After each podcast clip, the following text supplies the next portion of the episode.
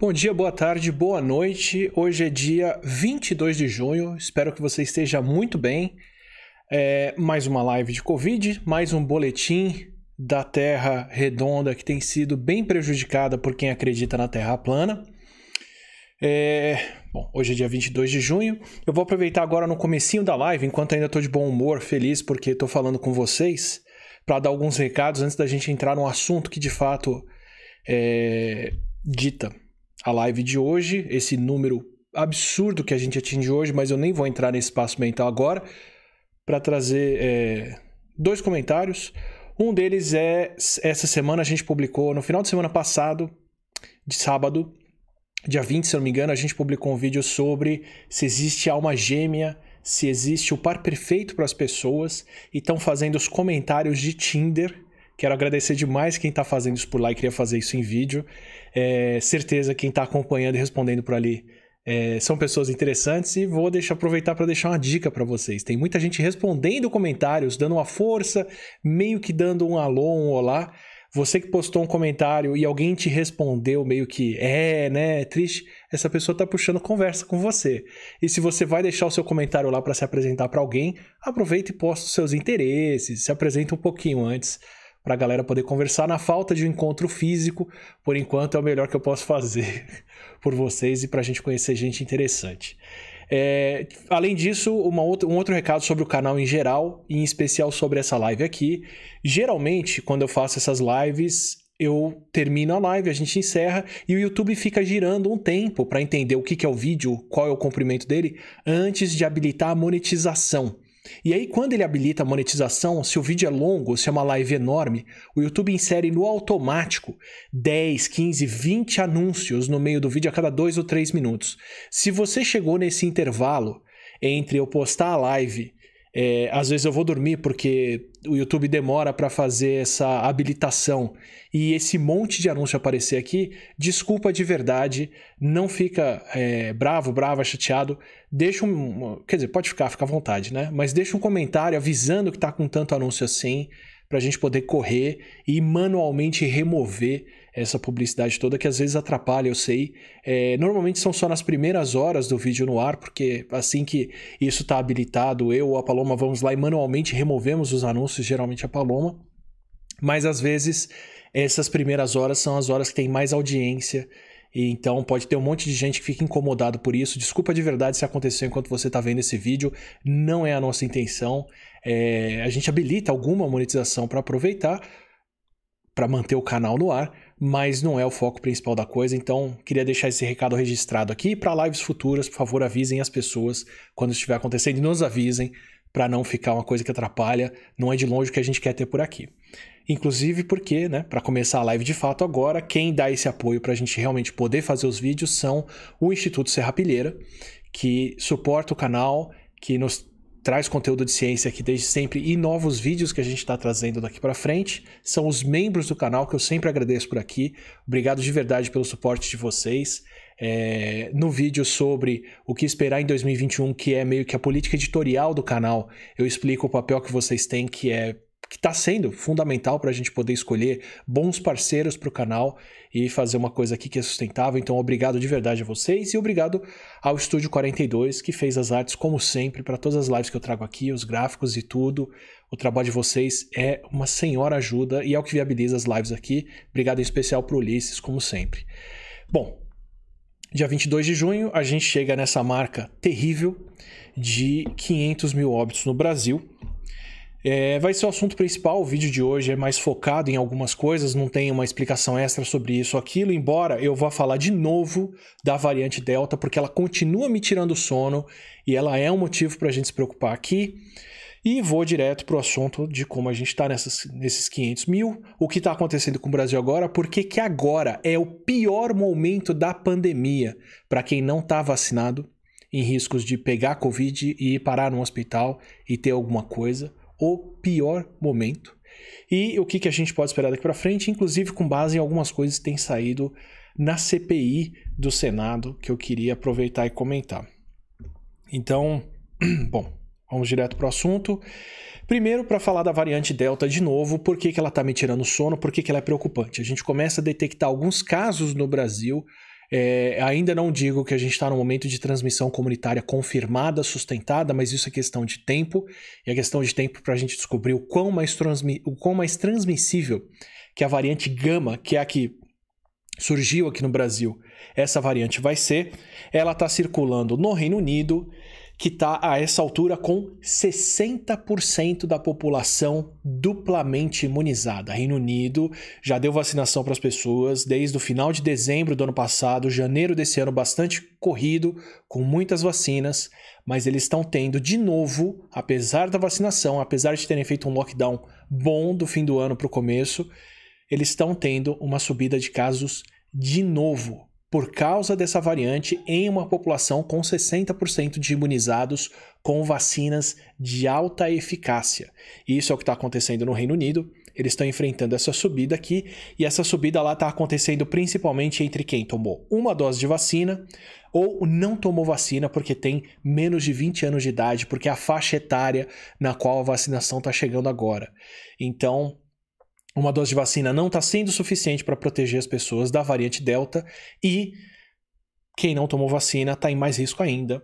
É o que está acontecendo por lá. Os casos estão subindo. Felizmente, por conta da vacinação, esses casos estão acontecendo, estão acontecendo entre as pessoas menos vulneráveis, com menos riscos de saúde, condições como é, pressão alta, diabetes descontrolada ou a idade avançada, que é um fator de risco. Então, a curva de mortes, de óbitos no país ainda está bem rente, está bem lá embaixo, felizmente, mas com os casos subindo é questão de tempo até eles começarem a ver um aumento de óbitos. Então o Reino Unido está preocupante. A variante Delta que entrou lá, ela teve bastante, é, teve muitas introduções no país, porque ela surgiu na Índia, ou foi detectada primeiro na Índia, e eles têm uma migração grande entre Índia e Reino Unido.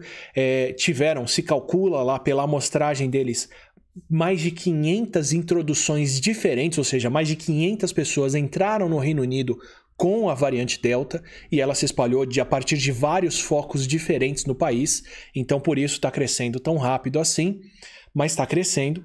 E isso é o que preocupa eles muito, mas nos outros países da Europa também é uma questão de tempo, porque ela já começa a aparecer por lá e já começa a predominar. Se calcula nos Estados Unidos três semanas para ela se tornar a variante predominante, apesar de mais de metade dos Estados Unidos já ter se imunizado com duas doses, ela está causando um aumento de casos no país, apesar de serem duas doses de vacinas de alta eficácia.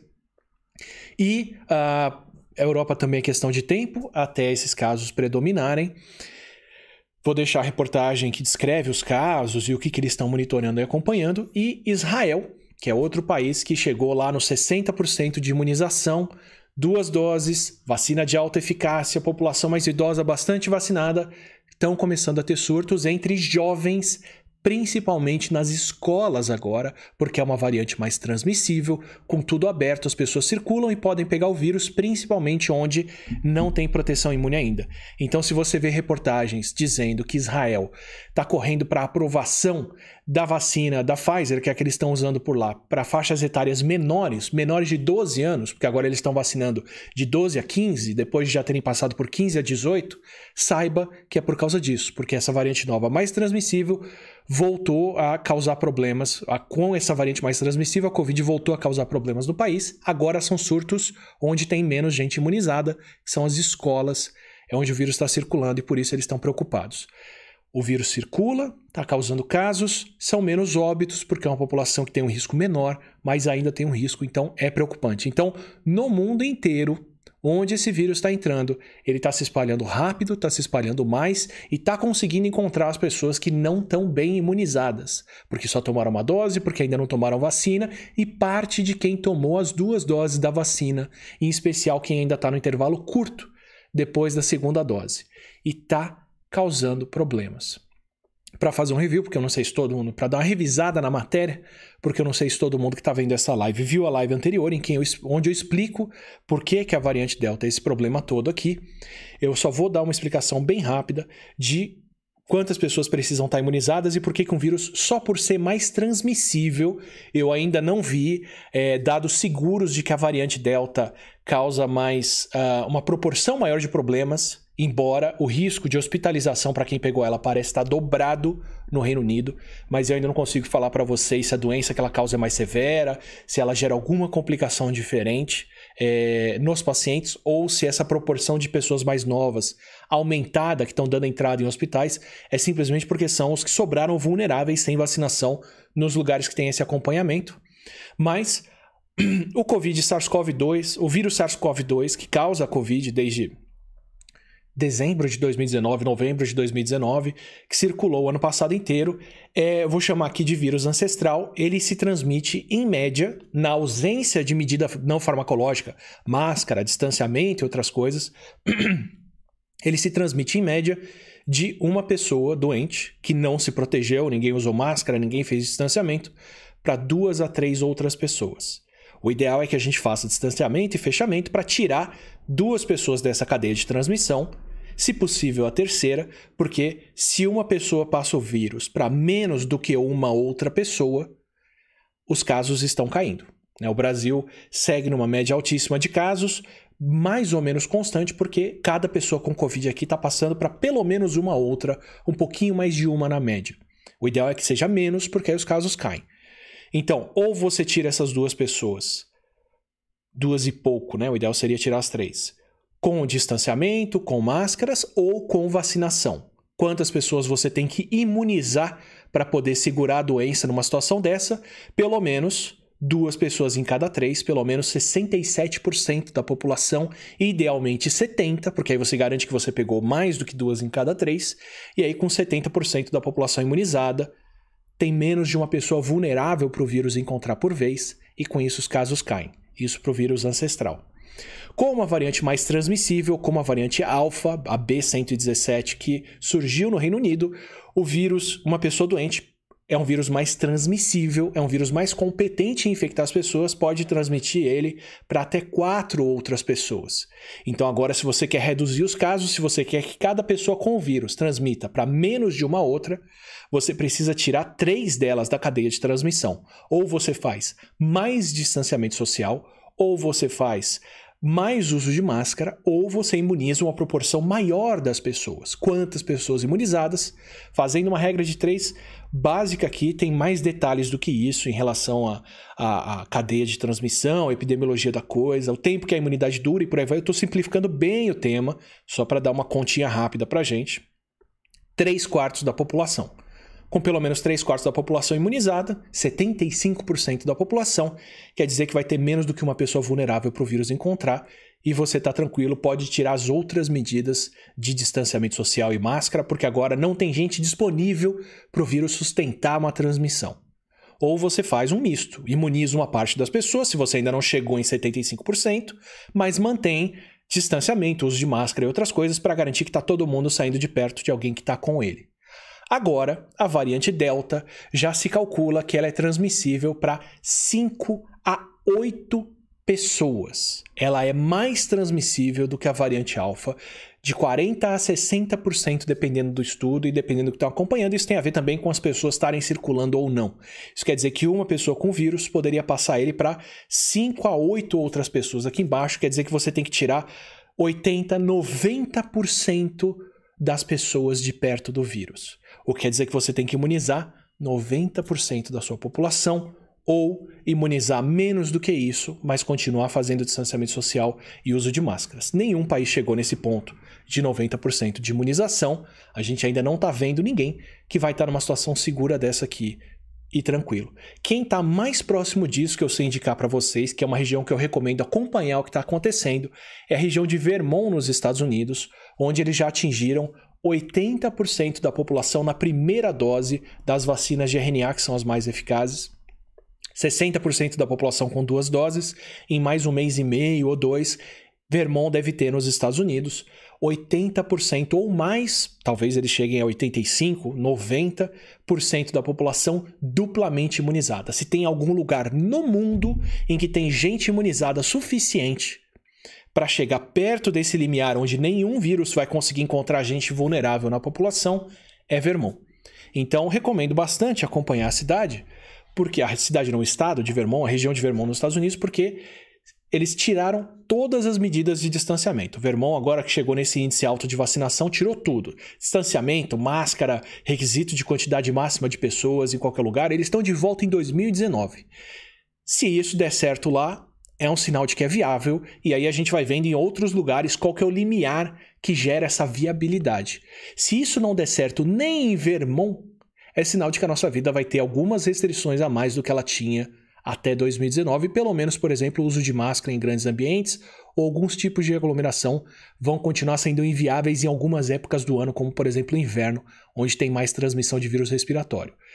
Por isso que vale a pena acompanhar Vermont. Ano passado inteiro eu fiquei falando, a gente tem que ver se o vírus volta para Manaus. Teve muita gente que pegou Covid em Manaus. Se o vírus voltar a causar um surto lá, se ele causar uma outra onda em Manaus, é sinal de que ele pode causar outra onda no país inteiro. Foi o que aconteceu. Agora, para mim, o olhar vai para esse outro lugar. Se o, porque o primeiro a gente já viu que dá para acontecer. Não vejo motivo agora para Manaus não ter outras ondas se deixar a coisa rolar solta. Agora vale a pena olhar para Vermont e ver: é viável ter uma vida como em 2019 com tanta vacina assim?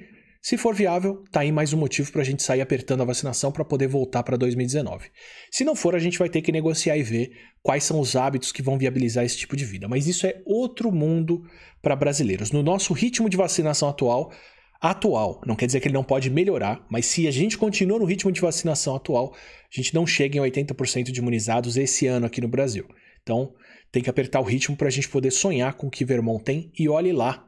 Vou dar mais alguns motivos do porquê, mas queria mostrar de novo essa figurinha da transmissão aqui que eu puxei do Eric Topol no Twitter, um pesquisador que trabalha com transmissão de doenças, recomendo bastante mostrando por que, que a gente precisa ter mais distanciamento social com uma variante mais transmissível e por que com o mesmo índice de vacinação, se você tem uma variante delta, ela tem mais capacidade de circular na população, porque com um vírus que consegue encontrar mais gente e infectar mais pessoas, ele vai poder ser mais transmitido e vai gerar mais casos, dada a mesma população com o mesmo índice de imunidade. Tanto faz se for imunidade induzida por vacinas ou pela doença. Tá? Idealmente pela vacina, porque é mais seguro.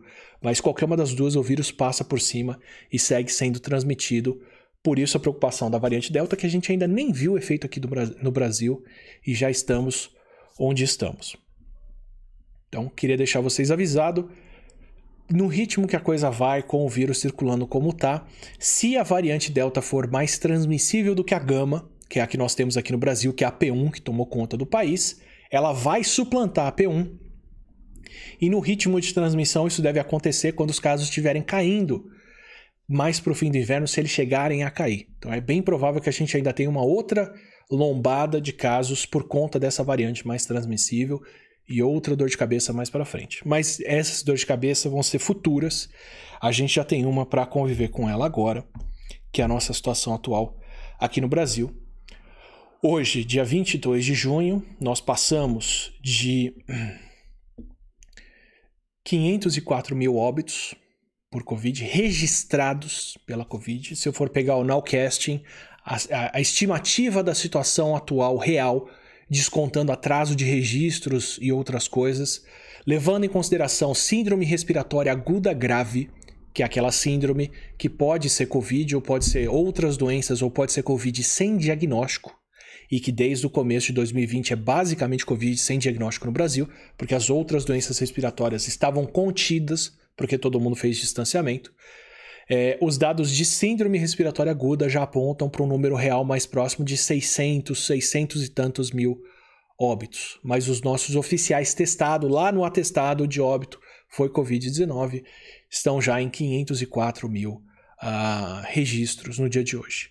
São 18 milhões de casos de Covid documentados no país, 88 mil deles hoje, o que é um número altíssimo para uma terça-feira, porque nessa terça-feira a gente registrou 2.131 mortes e nessa terça-feira, como já aconteceu em várias outras, os números de Minas Gerais ficaram de fora, porque eles não saíram ou não saem a essa hora na terça. Eu não sei qual é a confusão que acontece, mas é comum em algumas terças ter um número mais baixo de óbitos porque os números de um estado ou outro atrasaram. Dessa vez foi Minas Gerais. Então é bem provável que amanhã a gente tenha um registro maior de óbitos por conta do normal que aconteceu, mais os dados represados de hoje de Minas Gerais. Isso quer dizer que nós temos mais do que esses 2.100 óbitos registrados hoje.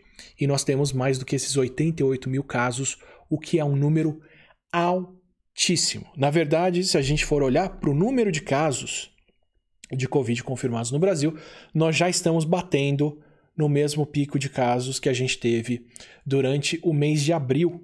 Só que no mês de abril a gente não tinha 88, 80, 80 e alguma coisa milhões de brasileiros vacinados, ou melhor, 80 milhões de doses aplicadas, com ah, quase 30% dos brasileiros na primeira dose é quase 30% da população e uns 12% da população na segunda dose. Então, quando a gente teve esse pico em abril aqui, a gente não tinha essa cobertura vacinal.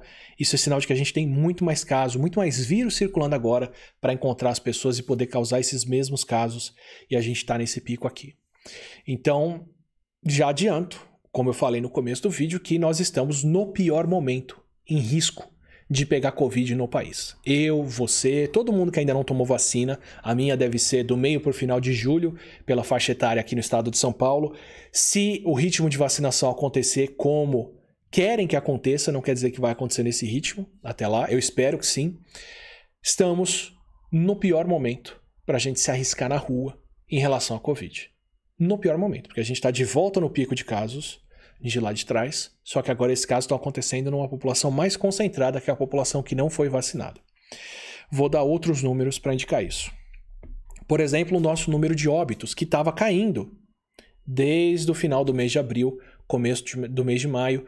Ótimo. Como eu disse, é, a gente teve uma queda de casos ali entre abril e maio, mas não é uma queda de casos, você pode ver proporcional que explique essa queda de óbitos tão grande. Isso aqui eu venho falando faz mais de um mês. Para mim, são óbitos que foram inventados pelas vacinas, porque é principalmente a população mais idosa que está deixando de morrer. Vou mostrar mais números para ah, demonstrar isso, mas a gente volta a ter, pela última semana, ou um pouco mais do que a última semana, um aumento de óbitos. Passamos de novo da média móvel de 2 mil óbitos por dia. Isso quer dizer que a gente está nessa média móvel aqui, que para continuar igual tem que ter mais casos acontecendo para gerar os mesmos óbitos, porque a vacinação segue funcionando. Então, espero que ela não se mantenha alta dessa forma, mas se ela se mantiver alta dessa forma por mais dois meses, nós passaremos os Estados Unidos para ser o primeiro país em registro de óbitos no mundo no total. Em registro eu falo porque a Índia provavelmente tem muito mais do que isso mas não tem esses óbitos registrados. A Índia tem uma população seis vezes maior do que a nossa. Se eles tiverem um número proporcional de óbitos por Covid no país, quer dizer que eles já teriam que estar chegando nos 3 milhões e não em 300 mil. Isso dá para vocês uma noção do quanto pode ter de subnotificação por lá. Mas se a Índia tiver um número como 2 milhões, 2 milhões e meio, isso quer dizer que eles ainda fizeram combate à Covid melhor do que o nosso. É, sem levar em conta a idade de população, porque a população deles é de 1,2, 1,4 bilhão quase, 1,3. É altíssimo, é muito mais do que o Brasil. É, bom, e como vocês podem ver, a gente está de volta nesse patamar de casos subindo, de óbitos subindo. Então eu queria trazer um outro gráfico para explicar aqui por que, que a gente está nessa situação, como nós estamos com esses números e o que, que a gente pode esperar daqui para frente. É, esse aqui é um gráfico, eu que fiz com os números do Our World in Data, com uh, quantos óbitos cada país, dos que mais morreu gente, registraram, cada país registrou é, em 2020 ou 2021. Em 2021 entram outros países aqui no ranking, como o Peru, como a Rússia, que eu deixei de. A Rússia está aqui, desculpa, como o México, que eu deixei de fora porque não são países europeus. Eles vão repetir um pouco do nosso ritmo aqui, mas eu queria mostrar uma outra coisa. A grande maioria dos países é. Boa parte, eu não vou dizer que é a grande maioria, porque tem países que a gente não tem os números para comparar. Mas boa parte dos países passaram por um de dois padrões. Ou eles viram muitos óbitos ano passado e aprenderam a lição e fizeram um controle da transmissão da doença para não passar pelo mesmo esse ano. Então, por exemplo, Reino Unido, morreu um monte de gente no começo do ano passado, Boris pegou Covid, foi parar na UTI, usou o sistema de saúde público inglês, voltou de lá falando que tem que combater a Covid, que ela é seríssima, fecha, fecha, fecha, lockdown e vacinação. Então lá, viram menos óbitos esse ano do que ano passado. Tudo bem que ainda tem o final do ano né, o inverno do final do ano para eles verem que pode fazer esses números chegarem próximos uns dos outros, mas com a vacinação que eles estão fazendo vai ser difícil da coisa se equivaler. A Itália foi pega no susto ano passado, teve o caso da região é, da Lombardia, teve muitos óbitos, fechou e de lá para cá foi fazendo fechamento, fechamento, fechamento, viu menos óbitos em 2021 do que 2020. Vou pular a Rússia, porque eu já falei deles aqui, é uma situação de negacionismo terrível também. Não teve combate, mal teve fechamento, tirando o começo do ano passado, a vacinação não pegou por lá. Não é um país que eu vou conseguir comparar as medidas de fechamento dos outros europeus aqui. Nem consigo dizer para vocês se essa curva de 2020 não é mais alta do que a de 2021. A Rússia, pelas estimativas de vários países, pelos números oficiais de mortes em excesso do uh, Ministério de Estatística russo, eu não lembro bem o nome dele, pelos números oficiais deles, as mortes em excesso são de 4 a 5 vezes as mortes por Covid registradas oficiais no país. Então tá morrendo muita gente lá sem diagnóstico de Covid. Então vou ficar devendo para vocês uma comparação mais firme sobre a diferença dos números de um ano para outro. A França perdeu muita gente ano passado, fechou mais esse ano. A Espanha perdeu muita gente ano passado, fechou mais esse ano. Então, quando eu estava em novembro do ano passado, em outubro do ano passado, falando que é, sem teste, sem rastreio de contato, sem investir em vacinas, sem fazer fechamento, o Brasil teria um 2021 pior do que 2020? Teve muita gente que me atacou por isso, que ficou é, brava, que ficou possessa. E, e de certa forma, essas pessoas estavam certas. Elas estavam inconformadas. Peraí, como que você está me dizendo que com vacinas sendo aprovadas, com vacinas dando resultados, novembro já tinha resultado de eficácia para ser anunciado, e as vacinas em desenvolvimento avançado e tudo. Então, como é que você está me dizendo que com vacinas para serem aprovadas, com as pessoas sabendo usar máscara agora, fazer distanciamento, 2021 vai ser pior do que 2020? Não vai ser pior do que 2020, porque 2021 a gente vai ter vacina, vai ter as pessoas dispostas a fazer distanciamento e por aí vai. Essas pessoas estavam certas. Na maioria dos países do mundo que pegaram uma onda em 2020 feia, eles aprenderam a lição para 2021. Os países que têm mais mortes em 2021 agora são países que foram poupados ano passado. Então, mal tiveram óbitos e tiveram vários esse ano. Foi o caso do Uruguai, do Paraguai, da Tchequia, da Bulgária, da Hungria. São países que passaram pela primeira onda fechados, não tiveram tantos casos, mas não souberam repetir a receita esse ano e aí perderam muitas vidas. Então, para a grande maioria dos países, de fato, 2020 foi, foi pior do que 2021. O que essas pessoas não estavam levando em conta é que o nosso país promove contágio. Que o nosso país está tentando fazer o vírus circular e não barrar o vírus aqui. Está tentando sabotar vacina, máscara e distanciamento. E aí a gente está nessa situação aqui, ó. Tem uma vez e meia mais óbitos em 2021, até o mês de junho aqui, do que em 2020. Já passamos de 300 mil esse ano versus 195 mil ano passado. E a gente está a caminho de dobrar tranquilamente, tranquilamente, da gente chegar aqui em 400. Como eu disse, no ritmo atual, 100 mil óbitos são 50 dias.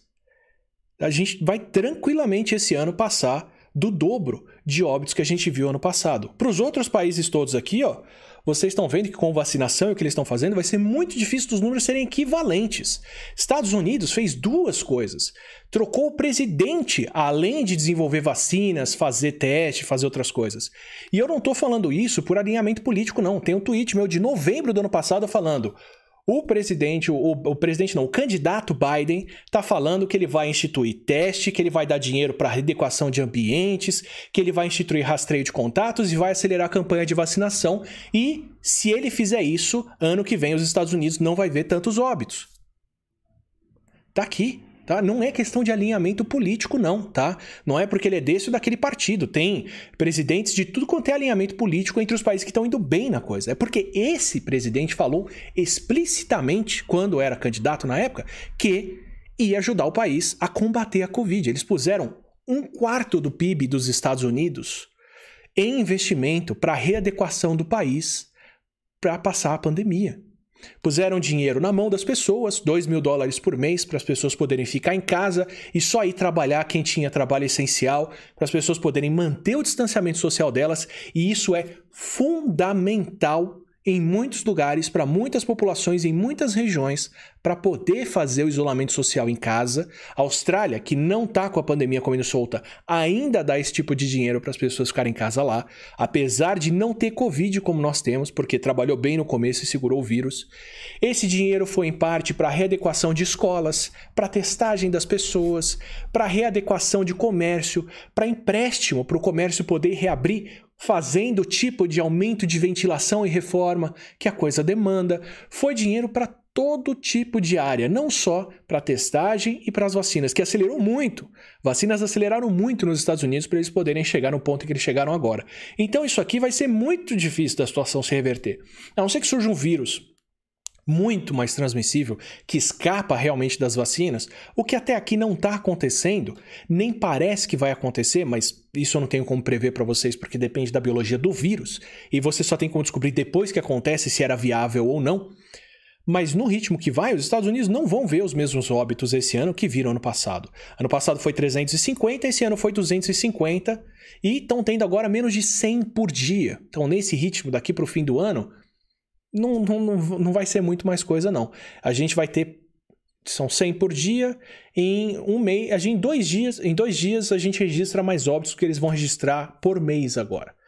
Então, isso aqui não deve chegar a equivaler nunca. Agora, o Brasil, o Brasil não. O Brasil faz questão. A gente não tem ainda campanha nacional de é, rastreio de contatos, a gente não tem política nacional de combate à Covid. Não tem. Não tem comitê decidindo o que tem que fazer para combater Covid ou não. Não tem fechamento no país coordenado para estados, municípios, com o governo federal falando: não, vamos aqui, a gente mata no peito, vamos ver o que tem que fazer. Não tem Plano Nacional de Imunização sendo propagado para os municípios, tá meio que a moda de cada um faz na sua idade, como dá, como vai. A gente distribui vacina, mas fica para vocês aí ver como que vocês vão seguir o plano de imunização. Então, isso aqui é garantido que vai continuar crescendo, porque o país não trabalha para combater o vírus. O país trabalha para o vírus circular, na verdade, que é o que a gente está vendo acontecer por aqui. Então, só para repetir, para quem é, achou que 2021 não podia ser pior do que 2020, para a grande maioria dos países você estaria certo. Porque, de fato, a gente tem vacina, a ciência avançou, as pessoas já sabem que faz circular o vírus. O que você não estava levando em conta é que no país, no Brasil, se trabalha para o vírus circular e não para as pessoas não pegarem ele. Por isso que a gente não viu manifestação dos líderes principais do país desse momento trágico que a gente chegou agora de 500 mil óbitos. Eu não sei se vocês repararam, mas não teve pronunciamento nenhum do presidente, por exemplo, é, sobre esses 500 mil óbitos. Não teve pronunciamento em cadeia nacional, não teve. Não teve. Teve manifestações individuais de alguns. Teve gente que lamentou que a gente não estava celebrando os recuperados, que são os sequelados do Brasil, que a gente já está chegando no índice de um quarto das pessoas curadas de Covid tendo algum tipo de Covid longa, algum tipo de sintoma físico, psicológico, mental, respiratório da doença, vai se saber por quanto tempo. O dia acabou e a gente não viu nenhum indício de simpatia, pesar, lamento por esses 500 mil óbitos. Porque, se você for ver, para quem queria 70% dos brasileiros curados por Covid, curados da Covid, para quem queria todos os brasileiros saindo, se molhando e pegando o vírus mesmo, porque a imunidade natural é a melhor, para quem queria que os brasileiros se imunizassem pegando a doença, que se aglomerassem, que 70, pelo menos 70% da população tivesse Covid, já tinha se assumido que mais de um milhão de brasileiros iam morrer, porque esse é o índice de mortes que você vai ver se você tiver uma doença que é 1%, 0,7% letal atingindo tanta gente. Então, para quem esperava 70% dos brasileiros curados, para quem esperava que tanta gente pegasse Covid e mais de um milhão, um milhão de brasileiros morressem, 500 mil mortes não é uma tragédia. 500 mil mortes não é um lamento, é um serviço mal feito. Ainda tem muito contágio para promover, ainda tem muita gente para você convencer a não se vacinar, a não usar máscara, a se aglomerar para poder chegar em 70% de infectados. Então você não vai ver lamento de quem promove contágio, você não vai ver tristeza na cara de quem quer ver os brasileiros se imunizando com a doença, pegando o vírus e se curando, é, com 200 milhões de curados, como disse uh, o general Pazuello na CPI, que ele queria que acontecesse no Brasil. é, na, no depoimento da CPI. Para quem espera tanta gente pegando o vírus e mais de um milhão de pessoas morrendo, 500 mil mortes, é um trabalho mal feito ainda, é um trabalho a fazer. Ainda tem muito contágio para se promover aqui. Essa é a situação que a gente está no Brasil. Ainda tem muita cloroquina para empurrar nas pessoas, ainda tem que convencer muita gente que vacina não presta, que não pode se vacinar, para poder fazer esse contágio todo e para poder ver mais brasileiros no placar dos curados da Covid, dos recuperados, mais brasileiros entre os 18 milhões que já tiveram a doença. Ainda tem muito chão pela frente para essas pessoas. Por isso que a gente não vai ver lamentação por isso tudo que está acontecendo. Para tristeza dessas pessoas, as vacinas estão funcionando bem, estão segurando as mortes até aqui, bem obrigado, mas, como eu disse, a situação do contágio no país, nesse momento em que a gente chega a meio milhão de vidas perdidas, que era um número, podem dizer o que for, que ah, é inesperado, ninguém sabia como é que é o vírus, ninguém sabia como é que ele circula. Fevereiro do ano passado, março do ano passado, começo de março, China falou: índice de letalidade aqui que a gente vê por volta de 1% a 2% das pessoas que tiveram Covid. Princess Diamond, aquele navio que ficou atracado na costa do Japão, com todos os turistas lá dentro pegando Covid porque não podiam sair do navio, acabaram fazendo um ensaio ali, é, sem querer, com as pessoas trancadas dentro do navio, por volta de 1 a 2% dos infectados, infectados, porque todo mundo foi testado lá dentro, morreram de Covid no Princess Diamond no começo de março do ano passado. Então, em março de 2020, já se sabia que por volta de 1% de quem pega Covid pode morrer. Já se sabia, então podem falar o que for, que ainda é uma coisa obscura, ninguém sabe como a Covid vai se comportar, tá todo mundo lutando e brigando com ela. Tá todo mundo lutando e brigando com ela, sim, claro. Mas a maioria dos países, ó, aprendeu a lição. Você não vai ver um país nisso aqui. No ranking de 2021 de mortes que aconteceram esse ano, o Brasil já é o líder. Já são 300 e poucas mil mortes registradas esse ano. Por que, que outros países não estão nisso? 310 quase mil mortes registradas em 2021. Por quê? Que os outros países não estão nessa dúvida toda, não estão nisso. Será que esses outros países estão fazendo alguma coisa que a gente não faz? Cloroquina não é, porque brasileiros, segundo o Datafolha, um quarto, 23%, tomaram kit Covid com cloroquina, com ivermectina, com tratamento precoce, imediato, tratamento de jujubo, o que você quiser chamar essa porcaria. Por que, que a gente está aqui com mais morte esse ano, que está todo mundo se entupindo dessas coisas achando que está protegido, do que nos outros países que resolveram fechar e vacinar? O que será que está acontecendo fora daqui que a gente não, não, não sabe repetir essa mágica que tem ali? Então, apesar da confusão, de toda essa nuvem de fumaça que tentam jogar para dizer que não se sabia que a gente podia chegar, chegar nessa marca? Se sabia sim, desde março. Meus vídeos continuam aqui no ar. Já peguei várias minúcias do que eu falei de errado no vídeo de março, sobre, por exemplo, de março do ano passado, sobre o quanto o fechamento funcionaria ou não para reduzir os óbitos. Assim que teve uma revisão dos dados do Imperial College em abril do ano passado, eu falei dessa revisão, comentei, chama Agimos Cedo o vídeo, explicando que o Brasil tinha fechado e tinha condições de controlar a doença cedo se se mantivesse daquele jeito, e que pela revisão das análises do grupo do Imperial College com menos fechamento se evitaria muito mais mortes do que eles tinham estimado inicialmente. Tá tudo aí, mas a fatalidade do vírus até aqui mudou muito pouco. O que vai mudar ela agora são as vacinas e a gente ainda não teve tempo de ver o quanto que elas mudam, mas de inesperado não teve nada disso não. Teve o uso de máscara, o quanto as pessoas iam se comportar bem ou mal fazendo distanciamento e algumas outras coisas aí no meio. Agora, não dá para falar que tem surpresa, que a gente tá pego aqui, ninguém sabe bem o que tá acontecendo, porque os outros países claramente sabem ou dão ouvidos ao que se sabe muito melhor do que o Brasil faz. Como eu disse, para tristeza de quem quer ver todos os brasileiros imunizados pelo vírus e não pela vacina, as vacinas estão funcionando bem, mas justamente porque elas estão funcionando bem e estão protegendo os mais vulneráveis, quem não está vacinado, quem não está entre os mais vulneráveis, está no pior risco para pegar Covid até agora. Então eu vou voltar para esse gráfico aqui, porque vocês vão ver isso direto com a vacinação acontecendo no Brasil, andando no ritmo que está andando. Essa aqui é a faixa etária de, de quem morreu por Covid e está no registro dos cartórios uh, brasileiros como morte por Covid. É, peguei do Capivara, do Marcelo Oliveira. Obrigado de novo pelos dados. Ele sempre disponibiliza no link que eu vou botar no, no Saiba Mais. Durante o ano passado inteiro, quem mais morria era quem tinha mais de 80, e depois quem tinha 70, 79 ou 60 anos. Ou seja, quem tinha mais de 60 anos era o grupo que mais morria o ano passado inteiro. Esse ano, pomba. Primeiro caiu o pessoal que tem mais de, mais de 80 anos, depois caiu. O mais de 80 anos já virou aqui a curva, ó, já começou a cair aqui. Depois caiu quem tem 70 a 79 anos, e está caindo muito mais do que todo mundo. E agora começa a cair quem tem 60 a 69 anos, porque é o grupo que tem sido imunizado agora. Pode ter inclusive vacina de primeira dose, protegendo algumas dessas pessoas aí, mas como eu disse, não é o que dá para contar.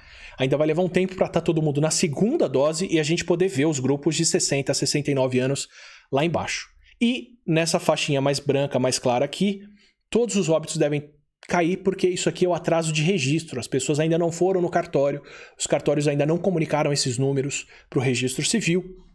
Então a gente ainda não tem os dados dessa faixa em branco aqui. Então, parte do que a gente está vendo dessa queda aqui pode ser também atraso de dados, mas não tem porquê é, esse atraso ser maior para quem é mais velho.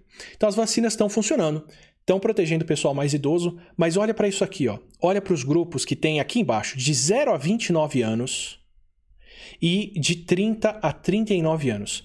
Essa faixa, como eu disse para vocês, ela tem um atraso de registros. Então, nesses, nessas últimas semanas aqui, o começo do mês de junho, pode ter óbitos que ainda não foram registrados. A gente vai ver números mais baixos mesmo. Mas repara que eles já estão quase iguais aos óbitos de abril e maio. Repara aqui, entre os mais novos, que ele já está na mesma altura de abril e maio do ano passado.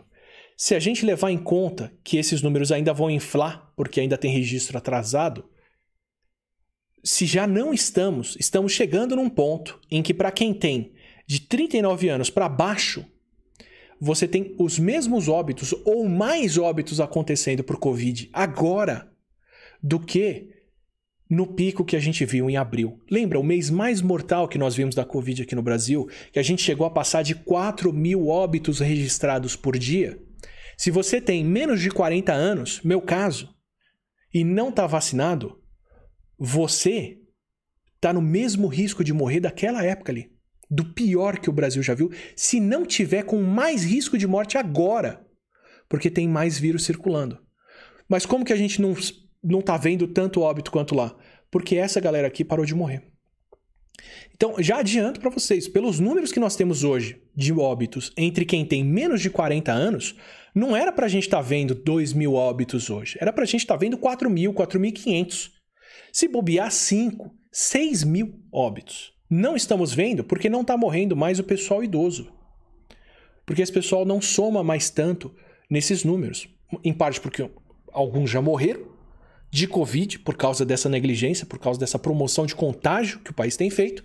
Em parte porque muitos foram imunizados principalmente com Coronavac e AstraZeneca, que são as duas vacinas que nós mais distribuímos aqui no Brasil e estão sumindo das estatísticas aqui. Mas se você tiver esperto, ó, quem tem 50 a 59 anos, corrige para o atraso de registros e já está quase lá. Já está quase no mesmo número que a gente tinha no pior momento da pandemia. Se você tem aqui em laranja 40 a 49, parece que não. Se você tem de 30 a 39 ou de 0 a 29, ou seja, crianças e adolescentes, o risco de crianças e adolescentes agora pegarem Covid, serem internados em hospital e morrerem de Covid é o maior da pandemia até aqui. Esses são os índices reais. Então, se a gente estiver olhando para a lotação de UTI, se a gente estiver olhando para os números de óbitos no Brasil, graças à proteção que as vacinas estão dando para os mais velhos, a situação não vai parecer tão grave quanto ela já foi.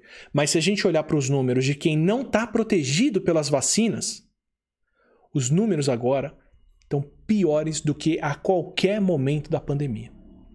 Então, se você tem mais de 50 anos, toma sua vacina, toma a segunda dose, não esquece de voltar para pegar a segunda dose, porque o bicho está pegando. Se você tem menos de 50 anos, não chegou na sua idade de vacinar, primeiro, vai para a xepa da vacina. Vai lá, deixa o seu nome no posto de saúde e fique esperto para ver se no fim do dia vão te ligar para te chamar para completar as doses dos frascos que que termina, que estão terminando, mas não vai dar para vacinar todo mundo da faixa etária certa. Aproveita para deixar o seu nome para se imunizar com o que tiver de vacina, se tiver vacina na sua cidade, porque na minha, São Paulo, tentaram correr com a vacinação mais rápido do que as pernas alcançam e caímos sem vacina no chão esses dias para quem tem mais de 50 anos. Mas corre para se vacinar. E se você tem qualquer faixa etária, usa a máscara PFF2 e aperta o distanciamento social, porque, como eu disse, em termos da chance de contágio, de hospitalização e complicação, estamos no pior momento da pandemia. Você não vai ver esses números alarmantes em hospitalização, você não vai ver esses números alarmantes em enterros, porque os mais idosos, os mais vulneráveis estão sendo vacinados. Mas para quem não foi vacinado, o momento é o pior, em especial para os mais novos que só vão ser vacinados lá na frente. Então, ah, o risco de, de pegar Covid e de óbito é menor para crianças, é menor para adolescentes. Sim, é menor para os mais jovens, mas os números que a gente tem estão no auge. Estão no auge. Então, não esquece de se proteger, porque a situação tá sim muito feia. Não esquece de usar a máscara. Eu recomendo a máscara PFF2, que é aquela máscara que dá uma proteção melhor para as pessoas. Ela não precisa ser cara. Loja de material de construção você acha esse tipo de máscara por 3, 5 reais. Garante que é uma máscara que não tem a válvula. Se ela é PFF2, não é KN95, não é N95, é PFF2, de várias marcas. Coloque ela bem protegida no rosto, bem fechada, porque a gente precisa dessa proteção agora. Como eu disse, para quem não está vacinado, estamos no pior momento da pandemia. No pior momento. Não é o pior momento em óbitos, felizmente, porque as vacinas estão salvando vidas. Mas o risco de pegar para quem não está vacinado é o maior agora. E as pessoas estão de longe mais displicentes, se sentindo mais à vontade para sair, fazer outras coisas, porque a gente não vê isso transparecer nos números, mas eles estão aí para todo mundo que quiser ver.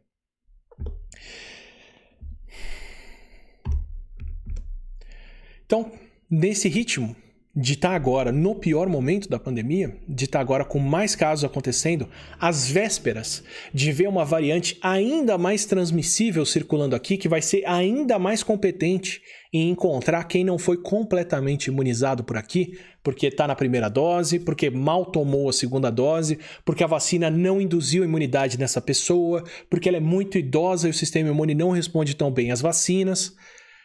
O que, que a gente pode esperar daqui para frente?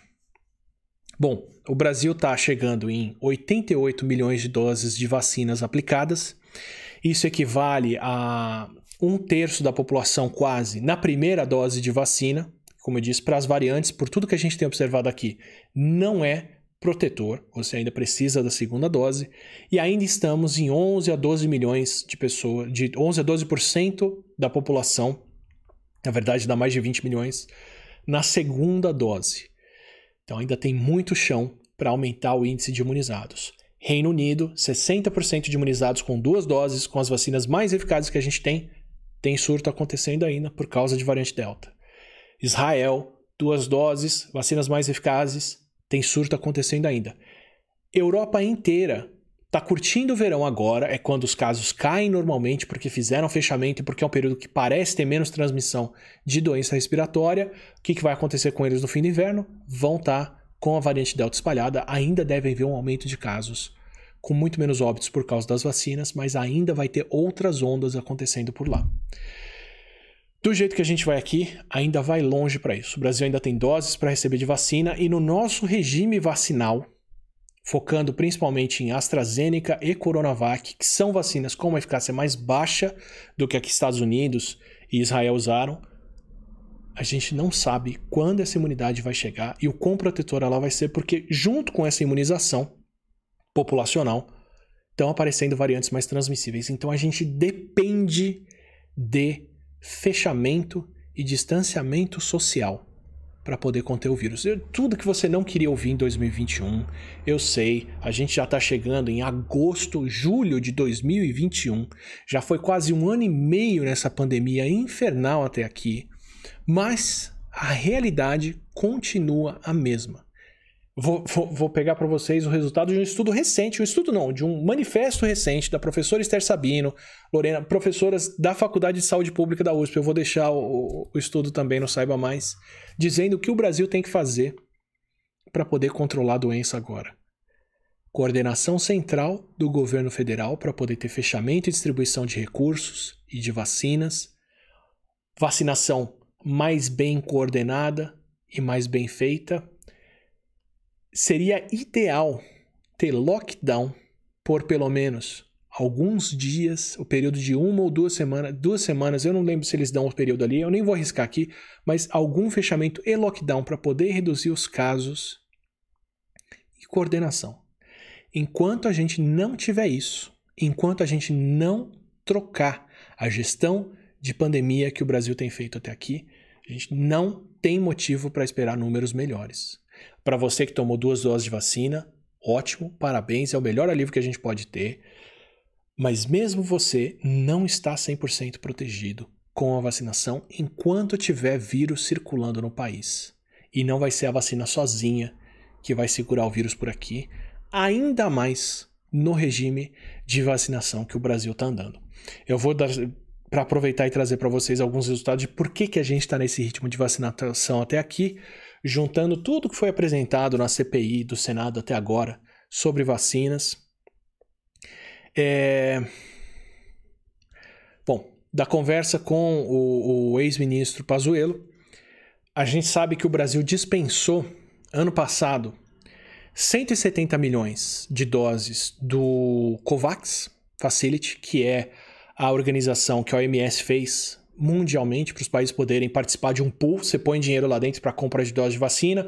Parte disso eles usam para imunizar países mais pobres que não podem pagar pelas vacinas, porque o mundo inteiro tem que estar tá vacinado, e parte eles devolvem em doses de vacina para o seu país.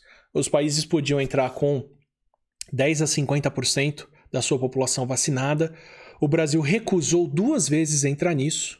Recomendação do ex-ministro de Relações Exteriores e quando aceitou, entrou no mínimo de doses. Então, ao invés da gente pegar é, 210, 212 milhões de doses que seriam suficientes para imunizar metade da população brasileira com duas doses, nós entramos para 40 e poucos milhões de doses, 43 milhões de doses e descartamos 170 milhões de doses nesse acordo.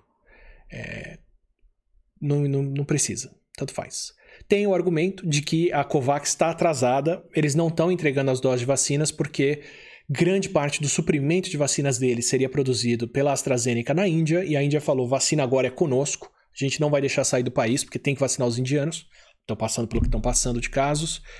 É... Mas seriam doses que a gente poderia ter até o fim do ano. Não temos. Também tem as 70 milhões de doses da Pfizer, que estariam sendo entregues agora no começo do ano, que a gente já estaria vendo aqui é, já contaram mais de 100 e-mails da Pfizer ignorados. Lembra daquela conversa? Interessados que nos procurem, a gente tem o dinheiro, cadê quem quer, quem quer vender vacina pra gente? Teve mais de 100 e-mails da Pfizer oferecendo esses 70 milhões de doses e tem as 60 milhões de doses que o Butantan ofereceu repetidamente é, em agosto, setembro, outubro do ano passado, que também foram dispensadas nós ficamos aí com 300 milhões de doses dispensados ao longo do ano passado, enquanto cloroquina sobrava por aqui. Mas tem o seguinte: é... por que, que isso pesa agora? O que, que, tá, que, que a gente está descobrindo com a CPI que rolou no Brasil? Vou, vou, vou trazer vocês de volta para como a gente estaria em 2000 final de 2020, começo de 2021 com a vacinação. O Brasil, em 2020, foi palco de quatro ensaios clínicos de eficácia de vacina por aqui. A gente teve o teste clínico, os testes clínicos da Fiocruz e do Butantan, que são duas instituições públicas do país que correram por conta para trazer uma vacina para cá, porque tem condições de produzir, porque tem excelentes pesquisadores lá dentro para fazer colaborações internacionais. A Fiocruz foi procurada pelo pessoal de Oxford que queria testar a vacina deles para o ebola, que estava sendo modificada para o coronavírus, que virou agora a vacina Oxford AstraZeneca, daí que vem o nome. A AstraZeneca foi a farmacêutica que bancou essa conversão e o estudo e a produção em escala dessa vacina. E precisavam de países onde pudessem testar. Que país que tem infraestrutura de pesquisa, pesquisadores competentes, condições de vacinar uma população grande rapidamente e é, casos de Covid no teto, porque quanto mais casos de Covid acontecendo, mais cedo você tem os resultados da vacina. Brasil foi um desses países. Também testaram é, no Reino Unido, também testaram na África do Sul e em outros lugares. Brasil foi um desses lugares. Procuraram diretamente o pessoal da Fiocruz e fizeram esse acordo. Ministro Taishi, na época, assinou e falou: vamos, a gente faz esse teste aqui. Então, o Brasil começou os testes da AstraZeneca. Aí o Butantan, pela colaboração do Estado de São Paulo, correu atrás é, de fabricantes de vacina. A Sinovac, chinesa, produz a Coronavac eu posso estar misturando Sinopharm com Sinovac, perdão se eu fiz isso agora, deu um branco. Falaram, precisamos testar as vacinas, precisamos de um país que tenha casos de Covid, que tenha é, centros de pesquisa competentes, que tenha pessoas para vacinar. Vamos fazer isso no Brasil. Vieram para o Butantan, começaram o teste clínico aqui. E também Janssen e Pfizer. Duas farmacêuticas, a Janssen é um braço da Johnson Johnson e a Pfizer pegou um centro de pesquisa alemão, que é a BioNTech, que era pequeno, imigrantes é, turcos, se eu não me engano, desenvolvendo pesquisa na Alemanha com vacinas de RNA super inovadoras, diferentes, bancaram para isso ser produzido em escala, se der certo, para fazer estudo em vários países, vieram para o Brasil pelo mesmo motivo. Escolheram um país que tem uma população grande, que se a coisa desse certo, são 200 milhões de pessoas para se vacinar, então é um dos maiores mercados. Por que, que o Brasil tem o quarto maior número. Por que, que o Brasil é o quarto em ranking absoluto de vacinas distribuídas? Porque o Brasil é o quinto maior país do mundo. A Indonésia comeu bola e não comprou vacina, os outros três compraram e já distribuíram muito mais, que é Estados Unidos, Rússia e Índia. Estados Unidos, China e Índia. Sobrou o Brasil aqui em quarto lugar, porque só o Brasil tem população para dar esse tanto de vacina. Então, em número absoluto de pessoas aqui, nós somos o quinto maior mercado de vacinas do mundo. Tem um histórico bom de vacinação, o Brasil é super tradicional nisso, sempre investiu bastante em saúde pública em termos relativos, apesar de o dólar e outras coisas não deixarem ser muito é, mundialmente. É um ótimo mercado para farmacêuticas. Olha que legal, você pega um país que vai ter é, condições de testar, vai ter uma população educada, centros de pesquisa que vão acompanhar os números, vão te dar um resultado sólido e de, de, de lambuja. Se a vacina der certo ali dentro, você já pode vender 400 milhões de doses no caso da Pfizer, 100 milhões, 200 milhões de doses no caso da Janssen, que estava testando uma vacina de dose única por aqui. Mercado é enorme para isso. É meia Europa para você vender de dose de vacina. É, você juntar Israel, Reino Unido, Canadá e, e outros países não dá o tamanho do mercado brasileiro. Então, olha que ótimo. Testa, se der certo, já está ali a compra. Você já pode colocar para vender no país. Tanto que a Pfizer mandou 100 e-mails, pelo menos, oferecendo a vacina deles por aqui e toparam fazer metade do preço de venda dessa vacina. Eles cobraram dos países mais ricos 20 dólares por dose, aqui do Brasil estavam oferecendo cobrar 10 dólares por dose para os brasileiros poderem se vacinar. Por quê? Porque é um mercado interessante, excelente, já tinham feito os testes. Se desse tudo certo, o que, que você pode fazer? Pega uma nação do tamanho do Brasil, que estava indo mal pra caramba com a Covid porque não combate o vírus, vacina todo mundo, pronto, você tem o seu showcase mundial para mostrar que a sua vacina funciona e protege. Isso que a gente tem falado, Israel, Israel, Israel, Israel de vacinação, eu pelo menos tenho feito isso em toda a live aqui, podia ser Brasil para os outros átilas do mundo inteiro que estivessem falando sobre vacinação. Falar, olha, Brasil vacinou 100 milhões de pessoas e está conseguindo conter o vírus sem nem ter que fechar. Como se fosse viável, mas enfim. Por quê? Porque é um país interessante para fazer isso, é um país que tem capilaridade para distribuir essas doses de vacina, é um país que tem capacidade, profissionais formados, educados, estudados, capazes de dar vazão para esse tipo de coisa aqui. Então, para essas fabricantes era interessantíssimo vender dose de vacina para o Brasil. Então, ah, mas o mundo inteiro está demorando para vacinar. Só quem vacinou no começo foi quem desenvolveu vacinas. Reino Unido, Estados Unidos, Rússia, China, que já tinha vacina antes para distribuir, ou países que compraram muito, como foi Israel. O Brasil podia ser um desses? Tranquilamente, já tinha teste rolando aqui. Então imagina a gente, final de 2020, vacinas sendo testadas no Brasil, os resultados de eficácia que eles anunciaram vieram de brasileiros, inclusive, as farmacêuticas mandando 100 e-mails para vender essas doses de vacina, o caminhão de vacina passando na rua, dia sim, dia não, anunciando vacina pela metade do preço para vender para os brasileiros. O que, que é interessante? Fechar com quem? Com quem já tem acordo, com quem já fez teste, com quem já anunciou segurança e eficácia. Aí, tirando o que o Butantan tinha feito de acordo e o que a Fiocruz tinha feito de acordo, os dois órgãos de pesquisa, as duas instituições, o primeiro acordo federal que o governo brasileiro, via Ministério da Saúde, fez para ir lá e comprar vacinas por conta própria, para as vacinas que eles escolhessem para ter no Brasil, você tinha Janssen testada aqui, já estava recém-aprovada no FDA americano, em fevereiro. Você tinha a Pfizer testada aqui, mais de 100 mensagens, metade do preço, 90% de eficácia anunciada testada em brasileiros, já estava aprovada no FDA e já tinha aprovação definitiva na Anvisa. Definitiva. Eles submeteram os resultados para aprovação emergencial em janeiro. Em fevereiro, eles tinham aprovação definitiva, não era emergencial, para uso aqui no Brasil. Finalzinho de fevereiro. O Brasil foi lá e fechou com que fabricante de vacina? Covaxin, com a Bharat Biotech, via intermediários, lá na Índia, para comprar uma vacina que, nessa época, em fevereiro, ainda não tinha nenhum resultado de eficácia anunciado, que de lá para cá ainda não foi aprovada na Anvisa para uso emergencial e que ainda não entregou essas doses compradas em fevereiro. Não, mas peraí, Atila. Você tem uma vacina duas vacinas testadas no Brasil, duas outras vacinas com instituições de pesquisa brasileiras que testaram e desenvolveram aqui. Você está me dizendo que a gente pegou um quinto fabricante de fora, mas pelo menos o preço deve ter sido bom, né? O preço deve ter sido bom porque se você está comprando uma vacina incerta, é como comprar um prédio na planta. Teoricamente você paga menos porque você está ajudando a financiar aquilo que ainda não está né, no ar, disponível, e aí depois o preço você paga o preço cheio. É promissor. Afinal, Segundo o Ministério de Relações Exteriores brasileiro, o preço que se anunciava essa Covaxin pela Bharat Biotech na Índia era de 1 dólar e 32 por dose, o que seria muito menos do que a maioria das outras vacinas. Super promissor, não é?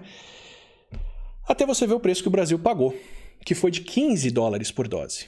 Esse aqui, convertendo para o real da época, quando esse acordo foi feito, 80 reais por dose. Então, isso aqui é uma tabela de preços de vacinas para vocês verem que tipo de vacina que o Brasil fez e para começar a entender por que, que a gente não tem vacina esse ano, por que, que essas vacinas foram negadas, qual que eram os entraves. A AstraZeneca é a mais barata delas. Se ela for feita na Fiocruz, eu, eu, não, eu vou, posso me confundir aqui qual dos dois é qual. Eu estou deduzindo isso aqui porque eu não, não consegui entender quais deles era qual, mas a gente tem a AstraZeneca feita no Brasil e a AstraZeneca com doses produzidas fora, embrulhada no Brasil. Eu estou assumindo que essa de baixo é a feita no Brasil. Vai ser ali por volta de 20 reais por dose o custo para a Fiocruz produzir essas doses aqui, agora que a transferência de tecnologia está acontecendo. Excelente, baita de um negócio, porque a gente está pagando muito menos por isso. Dá para vacinar as pessoas por bem menos. Quando você chega em 10, 50, 100 milhões de vacinados, a economia disso chega na casa de quase bilhão. AstraZeneca com o, o, o, insumo importado do Serum Institute na Índia, que foi como a gente teve as primeiras doses por aqui e ainda tem por um tempo, 30 reais a dose. Okay? Os melhores preços, Fiocruz, obrigado. O acordo que vocês fizeram é fantástico, tá indo tudo bem. Pfizer foi amiga, fez um preço camarada, queria ver a coisa sendo vendida aqui no Brasil, insistiu muito para vender essas doses por aqui. Tinha um mercado enorme à frente, 56 reais a dose de venda. Janssen, R$ reais a dose. Do acordo que nós firmamos para compra, ela acaba custando, na verdade, uns R$ reais, porque você só precisa de uma dose dela. Então, essa daqui ainda dá um retorno muito maior pelo gasto, pelo que você compra, porque ela vale por duas. Então, maravilha. Coronavac, R$ reais a dose. Butantan tem que produzir, depende de insumo que vem de fora, não é uma tecnologia que a gente está produzindo aqui, era o que tinha disponível, foi a compra na, na emergência, a vacina estava disponível, do país estava disposto a vender para o Brasil via Butantan, fizeram aí 58 reais o, o acordo de compra. Consórcio COVAX, que foi esse que o Brasil entrou no final do ano passado, depois de muita relutância, para o qual nós compramos só 10%, da, só a dose mínima, aliás, o volume mínimo de compras que o acordo da OMS aceitava. Pagamos aí quase 60 reais a dose, porque, como eu disse, isso aqui subsidia as doses de outros países. Essa vacina do consórcio COVAX é, na maioria, AstraZeneca. A gente está pagando aqui praticamente o dobro por dose, se você for contar a vacina na importada porque você está subsidiando uma dose que vai ser mandada para outro país, porque o mundo inteiro tem que estar tá vacinado até todo mundo estar tá protegido. Dá para comprar ainda os argumentos do pessoal do Ministério da Saúde que ah, a gente não sabia se podia entrar na COVAX, porque ainda não tinha todas as vacinas anunciadas, nós tínhamos as nossas sendo desenvolvidas no Brasil, o preço não era tão bom. Aí a gente tem Sputnik, que foi comprada pelos estados, foi um dos poucos órgãos que vende vacinas uma das poucas farmacêuticas que vende vacinas para uh, estados e municípios, que não fala só negocio com o governo federal. 70 reais, digo que já é um preço bastante salgado em comparação com os outros aqui. E lá no alto, quem não tinha nenhuma eficácia anunciada quando nós fizemos essa compra, Covaxin por 80 reais. Agora me fala, como que de 1 dólar e 30 a dose que ela foi levantada pelo Ministério de Relações Exteriores, e isso se transforma em 15 dólares a dose comprada pelo Ministério da Saúde. E de onde vem a pressa para comprar, em fevereiro, uma vacina que não tinha eficácia anunciada, que não era aprovada pela Anvisa, quando se tinha, pelo menos, quatro outras vacinas que eram melhores candidatas por aqui. Na verdade, tinha mais, só que Novavax e, e Moderna, que são outras que já tinham dado resultado antes, de eficácia e segurança maiores, não estavam sendo negociadas para o mundo inteiro. Então, acessível para a gente aqui no Brasil tinha Coronavac, AstraZeneca, a Janssen e Pfizer. Por que pular essas quatro e pagar 10 vezes mais numa dose de vacina que é, não tinha resultado nenhum de eficácia? Agora a CPI começa a levantar que tem intermediários dessa compra de vacina. Ao contrário de todas as outras, todas essas outras aqui mais baratas, AstraZeneca só vendo para governo federal, só vendo para o país, venda direta, sem intermediador, não tem pessoa jurídica que vai comprar isso aqui. É só para governo federal. Licitação, põe aí, prestação de contas, todo mundo vai ver qual que é o gasto. Pfizer tem o contrato leonino, que é o mesmo contrato das outras farmacêuticas, que tinha cláusulas é, é, é, muito difíceis de seguir, que tinha muita exigência, muito autoritárias. O que, que era o autoritário? Só vendo para governo federal sem intermediário. A compra direta de vocês, metade do preço. Essa era a cláusula leonina. Eu vendo pela metade do preço. Janssen, só governo federal. Coronavac, só governo federal. Foi estadual aqui, mas foi via importação de insumo. Aí tem a Covaxin, tem representantes no Brasil, intermediam essa compra. Essa compra pode acontecer com mais envolvidos e de repente o custo disso sobe do que seria 160, 150 milhões de reais para 1,6 bilhão de reais nessa compra. De repente, parece que tudo que tinha de errado com as outras vacinas é que elas eram mais baratas e eram de venda direta. Que elas já tinham dado resultado. E não é a única coisa que vai se levantar na CPI ainda. Quem está intermediando isso, quem são os envolvidos, onde estão essas empresas, por que, que esse preço inflou tanto. Se vocês lembrarem, teve uma pressão enorme entre o final de 2020 e o começo de 2021 pela compra de vacinas pela indústria privada no Brasil, pelas fábricas. Ah, eu quero ter o direito de comprar vacinas para os meus funcionários e distribuir. E vocês sempre me viam estrebuchar aqui reclamando que não tem vacina à venda para empresas, não tem como comprar doses de vacina, que isso seria furar a fila e servir para a indústria privada ou para quem comprasse essas doses em clínicas privadas, vacinas que seriam do país porque não tinha vacinas à venda. No fim, essa venda acabou não acontecendo, muito provavelmente por esse motivo, mas tem um detalhe que fica de fora aí. Quando teve essa discussão toda, vou deixar para vocês também a reportagem no Saiba Mais, se chegou a levantar que o Brasil podia comprar sim vacinas para a indústria privada. de um certo fornecedor. É, chuta aqui na lista. Como que a gente podia comprar vacina privada? Como que seria? De onde viriam as vacinas privadas vendidas para o Brasil? A mais cara delas. A Covaxin. Mas ela não viria a 80 reais, não. É, a dose estava sendo negociada à época é, a 44 dólares, o que era equivalente a 240 reais. Não era 80. Enquanto a gente tem as outras vacinas a 20, 50, 60 reais a dose. Essa viria a 240 reais a dose via Covaxin. Mas ah, é o mercado privado, cada um paga o que quer, essa é a eficiência de mercado, é lei da oferta e demanda. Só tem um detalhe: é... o ministro da Economia estava propondo na época que esse gasto com vacinas é um gasto de infraestrutura, no fim das contas, e é um bem público ter pessoas vacinadas.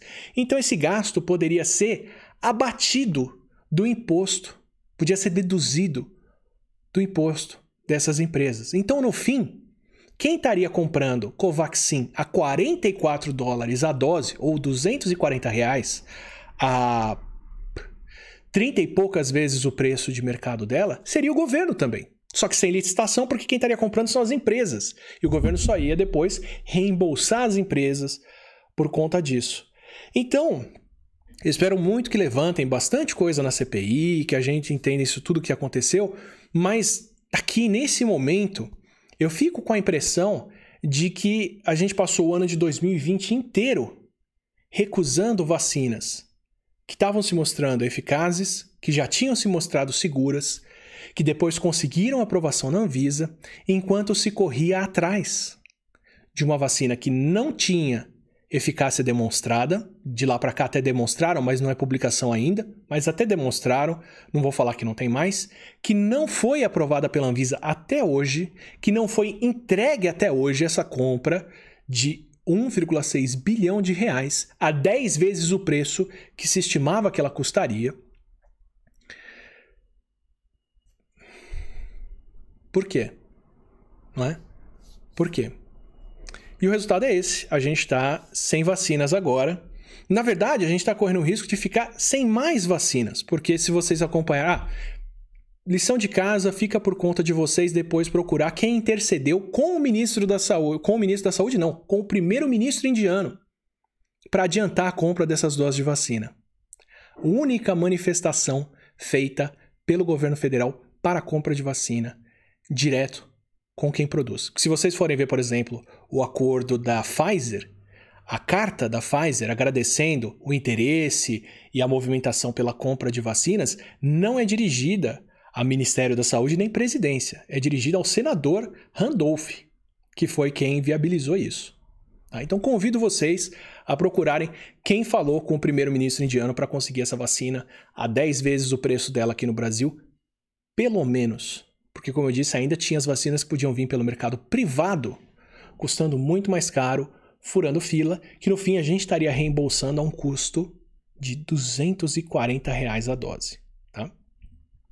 Mas, né, passando isso tudo, se vocês acompanharem as notícias agora, vocês vão ver o ministro da Saúde falando que pensa em no futuro, depois das doses entregues, não renovar o contrato com o Butantan, com a Coronavac e suspender a distribuição de Coronavac, porque a eficácia, ou melhor, a efetividade, que é a eficácia na prática, na vida real, em idosos é baixa demais. Eu já falei disso em duas lives aqui. Eu falei na live de 27 de maio, quando eu expliquei os primeiros resultados da queda de eficácia ou da efetividade entre os idosos.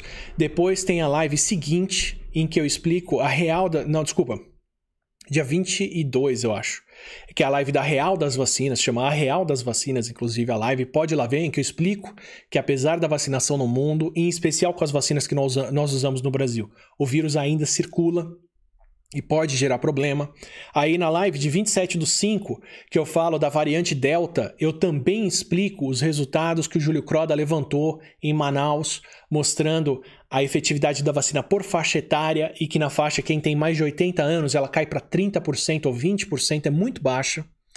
Então, de fato, é, ela não, a Coronavac em particular não é a vacina mais recomendada para os mais idosos. Especialmente porque eles são os mais vulneráveis e especialmente porque o sistema imune deles não responde tão bem. E aí, uma vacina com o vírus destruído, que é a estratégia da Coronavac, vai despertar uma resposta menor neles. Quando a gente vê 50% de eficácia, que foi o número apresentado quando deram os resultados da vacina, isso inclui gente nos 20% e gente nos 60%, 70%, que são os mais novos.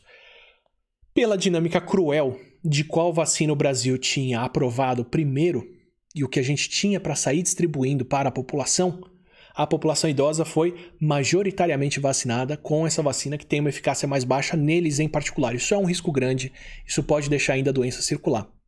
Mas o Ministério da Saúde tem uma coisa chamada Plano Nacional de Imunização que coordena como é feita a vacinação no país, ou deveria coordenar.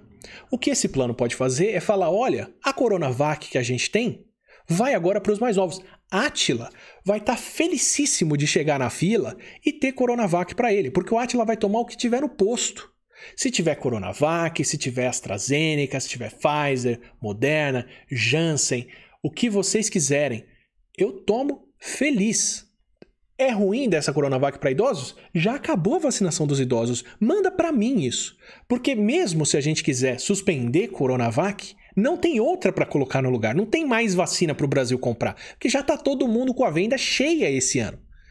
Então, remaneja isso. Manda essa Coronavac para quem é mais novo. Programa essas vacinas de RNA que tem uma eficácia mais alta para vacinação dos idosos, programa ela para os grupos de risco, como já fizeram por aqui. Combina doses. Olha o que o Canadá fez. Variante Delta comendo solta no mundo. O Canadá correu vacinando todo mundo com a primeira dose. Já chegou em quase 80% da população na primeira dose. Agora eles têm que voltar com a segunda. O que, que eles resolveram fazer? Quem tomou AstraZeneca como primeira dose Agora que a gente tem variantes que são mais transmissíveis, que precisam de uma vacina que protege bastante, vacina essas pessoas numa segunda dose com uma vacina de RNA, Moderna ou Pfizer. Olha que fantástico. Então você tomou a primeira de AstraZeneca, toma a segunda de Moderna ou a Pfizer, porque se estima, se estima, a gente está num grau de desespero tão grande com a Covid que ainda não tem esse resultado para confirmar, mas se estima, com base em tudo que se estudou até aqui, que essa combinação vai ser mais eficaz, mais protetora do que as duas doses com a AstraZeneca. E também porque a AstraZeneca, como parte da produção era feita na Índia e a Índia não está deixando exportar porque eles estão vacinando os indianos, mas Pfizer e Moderna estão entregando as doses de vacinas acordadas deles. Tá mais disponível essa, dá a primeira da outra e a segunda desce depois a gente vê o quão bem protegeu. Esse é o grau de desespero, mas de bom uso de um plano nacional de imunização do país. Por quê? Porque o Canadá não tem gabinete paralelo, não tem é, gabinete escondido decidindo quem vai ter que vacina ou como é que a coisa é feita. Isso é feito às claras pelo comitê de vacinação deles, que resolveu agir rápido com base nesses resultados e com base no crescimento da, da variante Delta no mundo, dar essa dose para um grupo e dar a segunda dose de RNA e beleza, vacina todo mundo quanto antes, porque a gente precisa ter. Canadá assumiu 80% da população totalmente imunizada antes de cogitar abrir, como os Estados Unidos têm, a, têm, abrir, aberto, têm aberto é, com a vacinação. Então, o Canadá mais precavido, está no safe side da coisa, resolveu primeiro distribuir mais vacina para mais gente antes de cogitar abrir, como os americanos estão abrindo. E para isso, o Comitê Nacional de, de é, Advisory de, de Aconselhamento de Imunização resolveu fazer, uh, o Comitê Nacional de Aconselhamento e Imunização resolveu fazer essa mistura. Então, olha que ótimo. Tem esse problema? Estão questionando se a Coronavac é tão eficaz assim para proteger idoso? Pensa nisso, dá uma terceira dose de Pfizer depois. Vem contra a vacina de RNA. Mas quando a gente não consegue chegar nem abaixo dos 50 anos para vacinar as pessoas, dispensar vacina que já se mostrou eficaz e segura no Brasil com brasileiros quando vocês passaram 2020 inteiro cagando para quem queria vender vacina pra gente? Por favor, né? Distribui primeiro o que a gente tem, protege todo mundo que dá para proteger e depois quer distribuir uma vacina mais eficaz, gourmet, Legal, sai distribuindo, põe a venda em clínica particular mais para frente, quando já tiver todo mundo vacinado. Faz que nem os Estados Unidos, que está com vacina sobrando. Centros de vacinação abertos, sem ninguém entrar para tomar duas doses da vacina que todo mundo no Brasil quer. E tá ótimo. Mas primeiro aproveita o que tem aqui, porque isso tá fazendo muita falta. A gente perdeu meio milhão de brasileiros, a gente está no pior momento da pandemia até aqui e sem perspectiva disso melhorar, porque não estamos cogitando fechar, não estamos aumentando as medidas de distanciamento, ainda não vimos a variante mais transmissível dando as caras por aqui e a gente está no meio do inverno ainda, mal começou. Então o nosso cenário agora não está nada favorável, a gente não vai parar em meio milhão de mortes eu estou feliz se pelo menos os nossos números de óbitos continuarem caindo, porque nem isso tem acontecido e os números de casos deveriam cair, mas o país não se mobiliza para fazer isso. E enquanto não se mobilizar, enquanto não cogitar fechar aceitar que a gente está na pandemia, aceitar que esse vírus mata as pessoas e aceitar que tomar jujuba, tratamento precoce, tratamento imediato, tratamento o que quiser, se continuar dando a mesma porcaria de cloroquina e vermectina sabe-se lá o que, não vai resolver. Não resolveu. O Brasil, sinto avisar, é a demonstração para o mundo de que kit Covid não funciona. Se a gente não parar para reconhecer isso e fazer o mínimo, a situação não vai melhorar. E desculpa, gente, tudo que eu queria aqui era estar tá falando que a coisa está melhorando. Já fiz a, a, primeira quedinha de casos que a gente teve nas últimas semanas. Eu já fiz a live aqui, pode melhorar, tá melhorando, vamos. Mas no ritmo que vai, eu não consigo é, é, mentir para vocês, eu não consigo ser otimista, eu estou sendo realista com vocês tem condições da coisa melhorar, a gente tem vacinas para ela melhorar, mas não estamos fazendo o mínimo que é fechar para parar esse massacre de brasileiros. Tá? A gente está desperdiçando oportunidade atrás de oportunidade. A maioria dos países que tomou um susto como o nosso em 2020 aprendeu a lição e não viu mais mortes em 2021. A maioria dos países que tomou um susto no começo de 2021 não quer repetir esse susto e a gente segue aqui insistindo no erro, insistindo nessa vacinação lenta, esse intervalo gigante entre doses de vacina que deixa todo mundo na condição de pegar o vírus na primeira dose e com tudo aberto e o vírus circulando aqui. Então, é, é, desculpa pelo choque de realidade. Eu sei que se você sai na rua para ir trabalhar, para ir no mercado, para fazer alguma coisa, como eu tenho que ir no sacolão logo mais é, você vai ver que as pessoas estão se comportando como se o pior já tivesse passado, tá todo mundo cansado, daqui a pouco tá todo mundo, se já não tá, né, é, na Europa e nos Estados Unidos, curtindo no Instagram, saindo, indo para bar, festa, show, mas aqui a gente repetiu de ano, tá fazendo DP, tá numa situação pior do que a do ano passado e sem a menor chance de tirar uma nota boa enquanto não, enquanto não fechar e não segurar esse vírus. Então, de verdade, eu, eu queria poder dizer para vocês que, bom, depois de meio milhão de mortes, o Brasil aprendeu a lição, aprendeu a lição, mas não, depois de meio milhão de mortes, não tivemos nem o lamentar do presidente por isso tudo que está acontecendo. E se a gente não reconhece que o que aconteceu aqui até aqui é uma tragédia, se a gente nem reconhece isso, como a gente vai agir para fazer diferente, para não ver mais dessa tragédia pela frente. Então, desculpa terminar nesse ponto.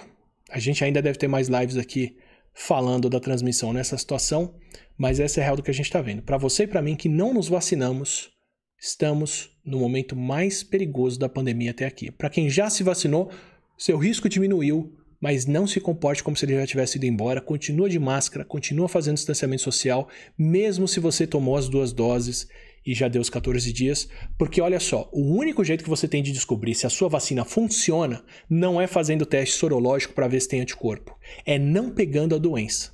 Logo, o único jeito que você tem de descobrir que ela não funciona é pegando o Covid. Te recomendo não tentar fazer esse tipo de teste para descobrir se você está entre as pessoas que não estão imunizadas, tá? É melhor contar com todo mundo imunizado, sem risco da gente ver o vírus por aí. Então, é nessa situação que a gente está. Queria agradecer de novo ao Serrapilheira pelo apoio, aos membros pelo apoio, a Paloma, que está acompanhando a live aqui e que está me dando a boa notícia de 2021 que eu tenho por aqui para me manter é, no prumo do que está acontecendo esse ano. Sinto pelo cabelo aqui, mas não vai ser tão cedo que eu vou estar tá à vontade para cortar esse cabelo, porque, como eu disse, pelo menos para mim, sem vacina, a gente está na pior situação até aqui, por mais que não pareça com como o Brasil está se comportando. Fico triste de estar tá fazendo história com vocês aqui. Né? Hoje teve é, um trecho da, da live conversa com o Drauzio Varela, doutor Drauzio Varela na CPI, porque passaram o vídeo do Drauzio do começo de 2020, de janeiro de 2020, falando que a Covid não era tão perigosa quanto parecia, que eram só os mais velhos que tinham grandes riscos.